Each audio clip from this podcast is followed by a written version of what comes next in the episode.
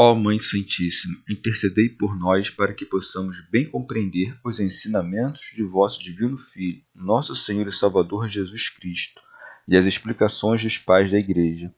Ó Virgem Imaculada, ofereço-vos este trabalho e peço que abençoais aqueles que o ouvirem, e que seja para a maior honra e glória de Deus. Amém. Senhor Onipotente, purificai o meu coração e os meus lábios vós que purificastes os lábios do profeta Isaías com carvão em brasa, e dignai-vos, por tal modo, purificar-me com a vossa misericórdia, para que possa dignamente anunciar o vosso santo Evangelho. Por Jesus Cristo nosso Senhor. Amém. Senhor, abençoai-me. Que o Senhor resida no meu coração e nos meus lábios, para que anuncie digna e convenientemente o seu Evangelho. Amém. Evangelho de Nosso Senhor Jesus Cristo, segundo São Marcos. Aparições de Jesus ressuscitado. E Jesus disse-lhes: Ide por todo o mundo, proclamai o Evangelho a toda criatura. Aquele que crer e for batizado será salvo, o que não crer será condenado. Estes são os sinais que acompanharão os que tiverem crido. Em meu nome expulsarão demônios, falarão em novas línguas, pegarão serpentes, e se beberem algum veneno mortífero, nada sofrerão. Imporão as mãos sobre os enfermos, e estes ficarão curados.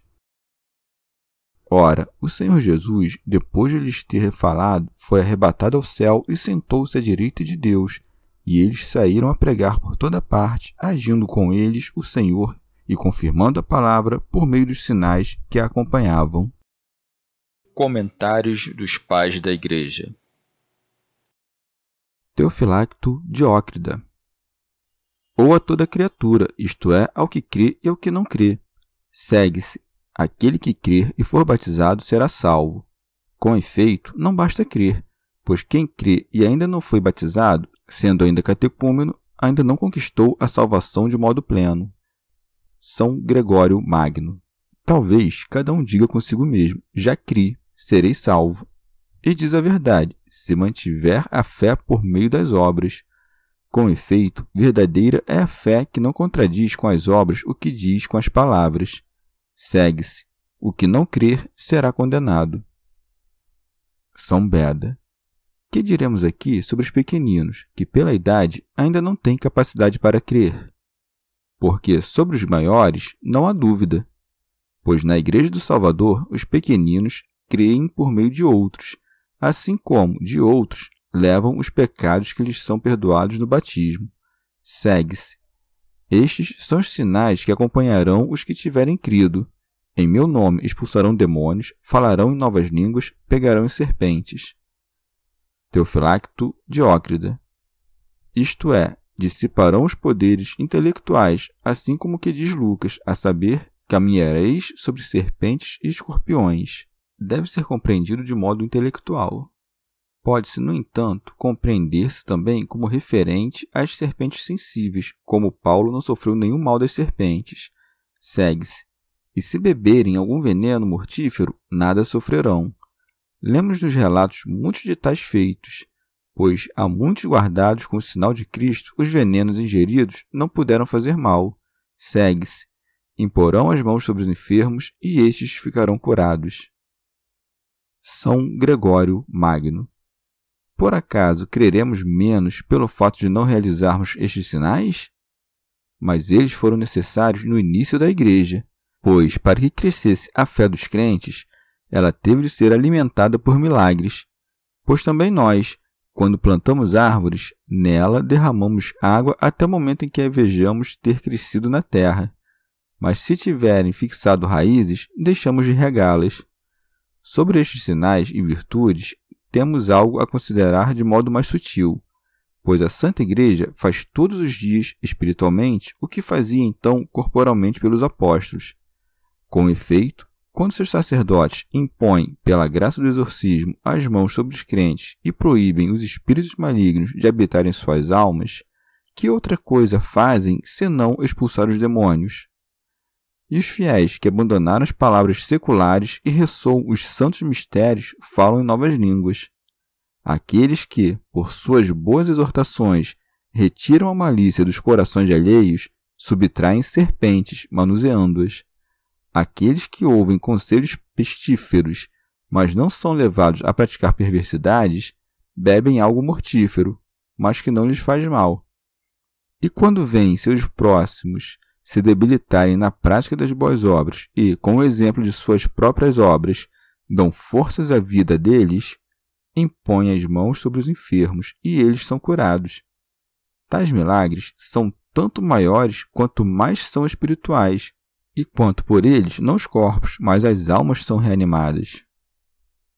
Pseudo Crisóstomo O Senhor Jesus, que havia descido do céu para libertar nossa natureza da enfermidade, também subiu aos céus. Por isso se diz: Ora, o Senhor Jesus, depois de lhes ter falado, foi arrebatado ao céu.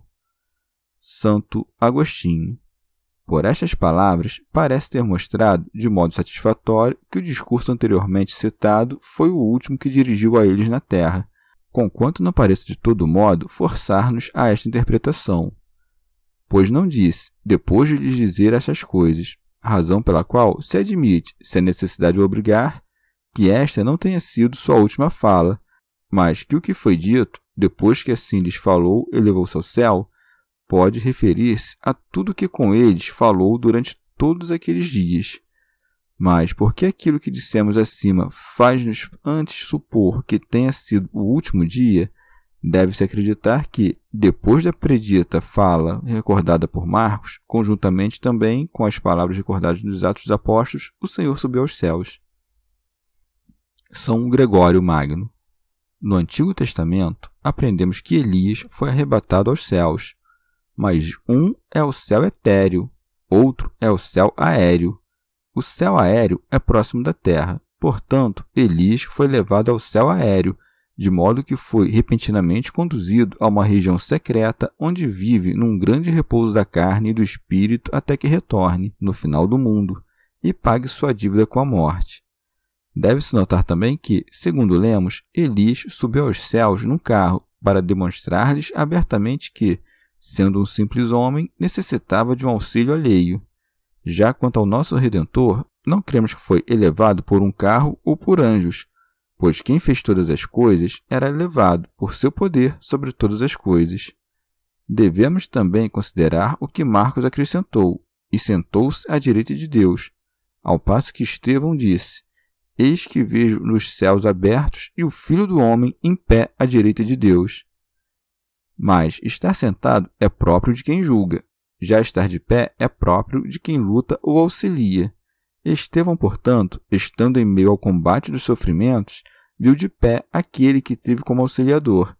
Mas aqui Marcos o descreve depois da ascensão, como estando sentado numa vez que, depois da glória de sua ascensão, será visto no fim como juiz. Santo Agostinho. Não devemos compreender este ato de sentar-se como relativo aos membros humanos, como se o pai se sentasse à esquerda e o filho à direita mas compreendamos a própria direita como o poder que aquele homem recebeu de Deus, de modo que virá para julgar aquele que primeiro veio para ser julgado. Com efeito, sentar-se compreende-se como habitar. Do mesmo modo como dizemos sobre algum homem, sediou-se naquela pátria por três anos. Assim, pois, crede que Cristo habita à direita do Pai, pois é bem-aventurado e habita na bem-aventurança, que se denomina direita do Pai. Ali, com efeito, tudo é direito, pois não há nenhuma miséria, segue-se. E eles saíram a pregar por toda parte, agindo com eles o Senhor e confirmando a palavra por meio dos sinais que acompanhavam. São Beda. É de notar que, ao escrever seu evangelho, o evangelista Marcos prolongou-o para tempos tão longínquos quanto começou em tempos tardios pois começou do início da pregação do Evangelho realizado por João e chegou narrando até o tempo em que os apóstolos semearam a mesma palavra do Evangelho por todo o mundo. São Gregório Magno. O que se deve considerar nisto, senão que a obediência segue o preceito e que os sinais seguiram a obediência? Pois o Senhor havia preceituado: Ide por todo o mundo, pregai o Evangelho. E nos Atos dos Apóstolos, sereis minhas testemunhas até a extremidade da terra. Santo Agostinho.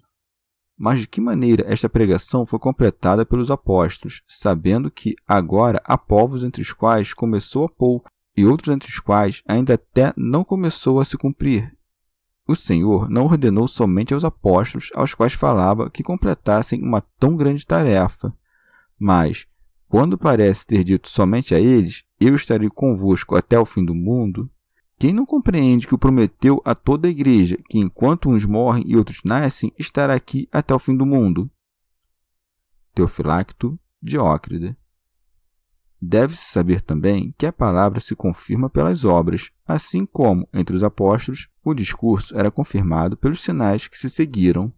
Que se faça, ó Cristo, que os discursos que pela virtude proferimos se confirmem por obras e atos, que finalmente sejamos perfeitos com vossa cooperação em todas as palavras e obras, pois a vós cabe a glória tanto dos discursos quanto das obras.